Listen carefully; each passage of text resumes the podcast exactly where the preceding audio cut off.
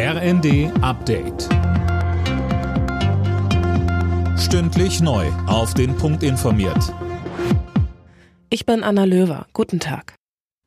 Die geplante Strom- und Gaspreisbremse löst unterschiedliche Reaktionen aus. Lob gibt's etwa aus der Automobilindustrie und vom Zentralverband des deutschen Handwerks. Linda Bachmann, Umweltschützer, kritisieren das Ganze dagegen. Ja, Greenpeace etwa spricht von einer fatalen Leerstelle. Mithilfe von Steuergeldern werde Energie billiger. Jeglicher Anreiz, das Klima zu schützen, fehlt aber. Außerdem sorgen die Beschlüsse nicht dafür, dass wir weniger von fossilen Energien abhängig sind. Die Industrie bekomme sogar milliardenschwere Hilfen, ohne dass sie zum Sparen verpflichtet werde, so die Umweltorganisation.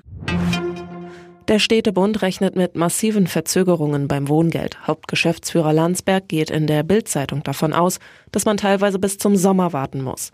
In Zukunft haben deutlich mehr Menschen als bisher Anspruch auf die Leistung.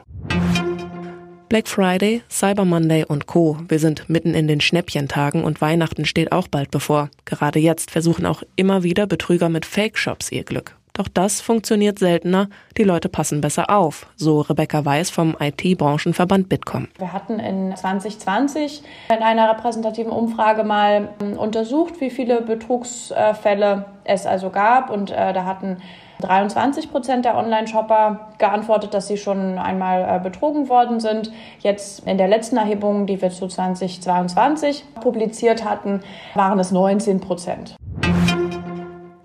Die Weltartenkonferenz hat hunderte weitere gefährdete Tier- und Pflanzenarten unter Schutz gestellt. Darunter sind auch fast 100 Hai- und Rochenarten.